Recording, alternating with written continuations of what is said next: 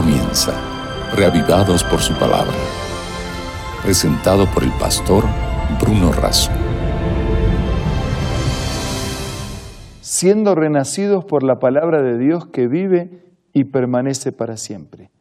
Es a partir de esa promesa y seguridad que nos encontramos todos los días para ser reavivados por la palabra del Señor. Y en nuestra lectura y reflexión diaria y consecutiva de los capítulos de la Biblia, hoy nos detenemos en el capítulo 36 del libro de Isaías. Antes pedimos la bendición de Dios. Padre nuestro que estás en los cielos, pedimos la asistencia de tu Espíritu al meditar en tu palabra.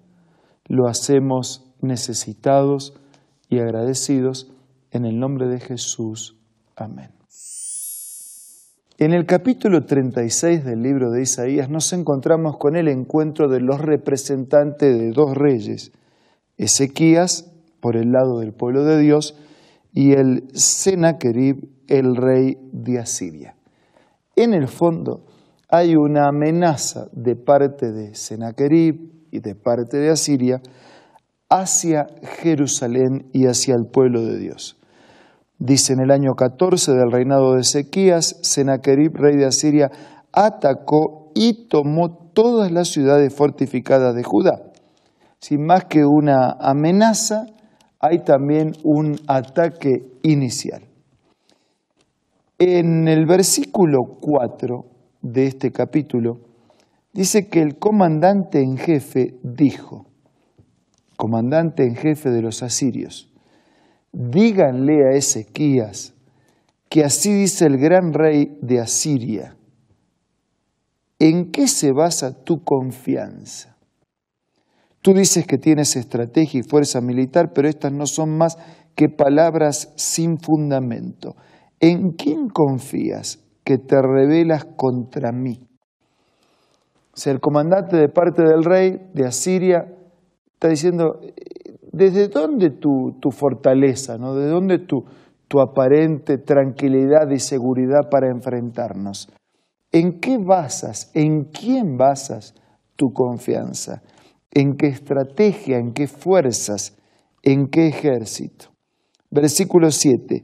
Y si tú me dices, nosotros confiamos en el Señor nuestro Dios, ¿no se trata acaso Ezequías del Dios cuyos altares y santuarios paganos tú mismo quitaste diciéndoles a Judá y a Jerusalén, deben adorar solamente ante este altar? Dice, no me vas a venir con el cuento de que confían en Dios, ese Dios en el que ustedes ya han desconfiado. En ese basan su confianza. Versículo 8. Ahora bien, Ezequías, haz este trato con mi señor el rey de Asiria. Yo te doy dos mil caballos si tú me consigues otros tantos jinetes para montarlos. Hay una amenaza y hay un poco de burla, ¿no? Te doy una ventaja, te doy, pero tienes jinetes para montar esos caballos.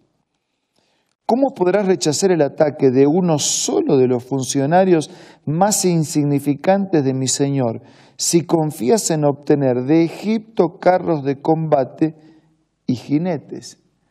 Como si, estás pretendiendo confiar y tener los carros para combate desde Egipto, ¿dónde basas tu confianza? Versículo 10. ¿Acaso he venido a atacar y destruir esta tierra sin el apoyo del Señor? Si fue Él mismo quien me ordenó, marcha contra este país y destruyelo. O sea, hasta los paganos se sentían seguros. El capítulo continúa. El versículo 12 dice, pero el comandante en jefe respondió, ¿acaso mi Señor me envió a decirles estas cosas solo a ti, a tu Señor, y no a los que están sentados en el muro? Si tanto ellos como ustedes tendrán que comerse su excremento y beberse su orina. Dicho esto, el comandante en jefe se puso de pie a voz en cuello, gritó en hebreo. Oigan las palabras del gran rey, el rey de Asiria. Así dice el rey, no se dejen engañar por Ezequías, él no puede librarlos. No dejen que Ezequías los persuada a confiar en el Señor diciendo, sin duda el Señor nos librará. Esta ciudad no caerá en manos del rey de Asiria. No se dejen engañar con las palabritas bonitas de Ezequías de que Dios los va a librar. No le hagan caso a Ezequías. Así dice el rey de Asiria hagan las paces conmigo, ríndanse. De este modo cada uno podrá comer de su vida, de su higuera, beber agua de su propio pozo, hasta que yo venga y los lleve a un país como el de ustedes, país de grano, de mosto, de pan, de viñedos, de prosperidad. No se dejen seducir por Ezequías cuando dice el Señor nos librará. ¿Acaso algunos de los dioses de las naciones pudo librar a su país de las manos del rey de Asiria? Ustedes ya vieron lo que, pasaron, lo que pasó con las otras naciones, que también tienes dioses. ¿Acaso esos dioses los libraron del rey de Asiria? No se dejen engañar por Ezequías. Versículo 19. ¿Dónde están los dioses? ¿Acaso libraron a Samaria? Entonces, ahí hace una enumeración de otros dioses. 20. ¿Cuál de todos los dioses de estos países ha podido salvar de mis manos a su país? ¿Cómo entonces podrá el Señor librar de mis manos a Jerusalén? Pero no importa cuántos dioses sean, si son inexistentes, no, no importa cuántos sean. Versículo 21. El pueblo permaneció en silencio y no respondió ni una sola palabra porque el rey había ordenado. No le respondan. Versículo 22. Entonces Eliaquín, hijo de Gilquías, administrador del palacio, el cronista Semna, el secretario Joa, hijo de Asaí, con las vestiduras rasgadas, en señal de duelo, fueron a ver a Ezequías y le contaron lo que había dicho el comandante en jefe. Tal vez para nosotros estos nombres y estas geografías y estas historias de tantos años y siglos, tal vez nos parezcan que nada tiene que ver con nosotros. Pero dice el apóstol San Pablo que todo lo que está escrito en la Biblia está escrito para nuestra enseñanza y también para nuestra esperanza.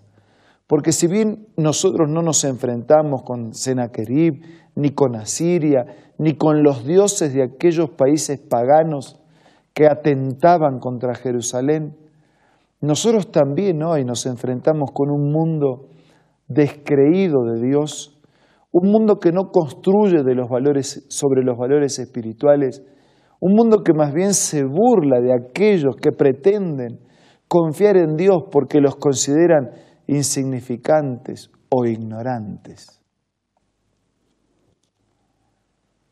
Sí, el mismo mensaje de advertencia puede llegar a nuestros días. No, no confíen en Dios. Eh, perdón, ¿en quién confían? En Dios. No, no, no confíen. No vale la pena. El enemigo sigue trabajando de la misma manera usando las mismas estrategias, llegando a tu vida para decir, te hablaron de Dios, de su palabra, que promete, que reaviva, que restaura, que consuela y que nos ofrece un futuro diferente. No, no confíes. El enemigo siempre tuvo palabras de desánimo para los que quieren confiar en Dios y puede tenerlas en tu vida también.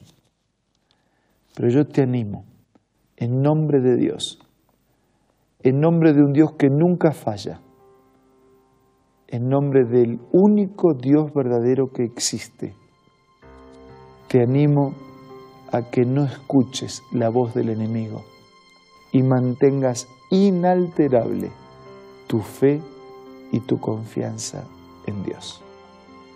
En estos momentos los invito a hablar con Dios a través de la oración.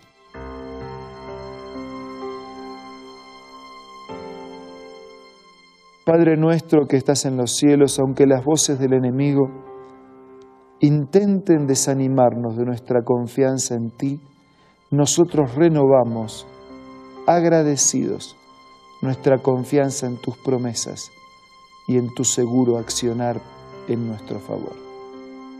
Nos aferramos a tu gracia, a la promesa de tu palabra, al consuelo presente, a la esperanza, a la fe, al amor y a la seguridad de que en breve viviremos contigo para siempre. Quédate con todos nuestros amigos, te lo pido y te lo agradezco en el nombre de Jesús. Amén. Nos reencontramos mañana para seguir estudiando un nuevo capítulo de la Biblia, continuar con nuestro estudio sobre Isaías y buscando siempre ser reavivados por la palabra de Dios. Esto fue Reavivados por su palabra, presentado por el pastor Bruno Razo.